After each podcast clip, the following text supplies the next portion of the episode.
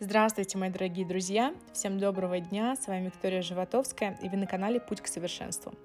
А, сегодня хочу вам поведать эм, такое наблюдение свое, что очень часто могу встретить девушек, которые приходят ко мне на личные консультации, либо когда мы с ними общаемся в рамках э, моих онлайн-курсов, что очень часто можно заметить, что девушка напрочь отказывает себе в счастье, причем самовольно. Не умеет выстраивать э, границы, очень э, легко поддается манипуляции, очень эм, легко может разрешить себя как-то обидеть, эм, как-то себя ущемить в чем-то.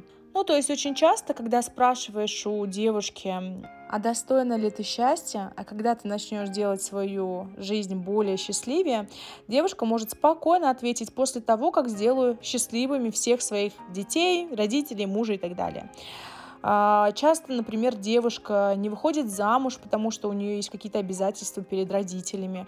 А, часто у женщины можно наблюдать, что вся ее любовь полностью она вся в детях, например, и в муже, что э, женщина просто-напросто забывает там себя покормить, э, ущемляет свои какие-то интересы, в первую очередь там кормит, одевает, поет и так далее всю свою семью, и только если вдруг что-то останется, то ей перепадет.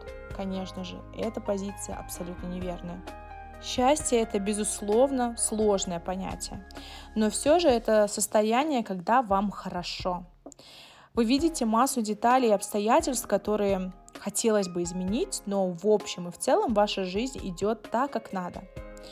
Можно, можно ли быть счастливым, если вы идете по руслу, например, каким-то мечтам не вашим, по абсолютно не вашему сценарию?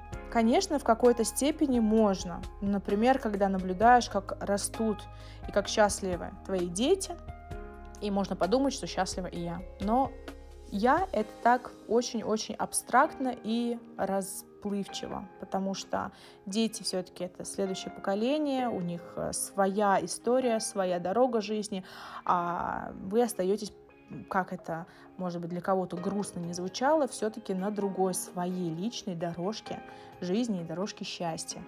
Иногда очень важно и очень нужно включать такой здоровый эгоизм и ставить себя в первую очередь на первое место, потому что вы у себя одна.